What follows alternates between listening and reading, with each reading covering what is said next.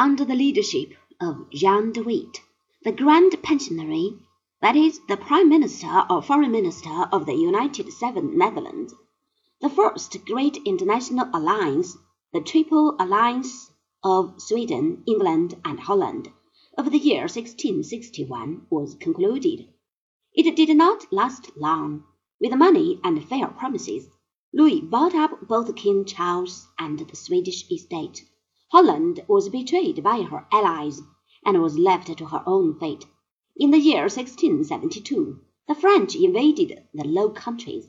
They marched to the heart of the country.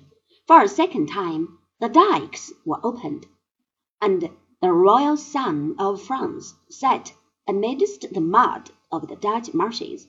The Peace of Nimwegen, which was concluded in 1678, settled nothing but merely anticipated another war. A second war of aggression from 1689 to 1697, ending with the Peace of Ryswick, also failed to give Louis that position in the affairs of Europe to which he aspired.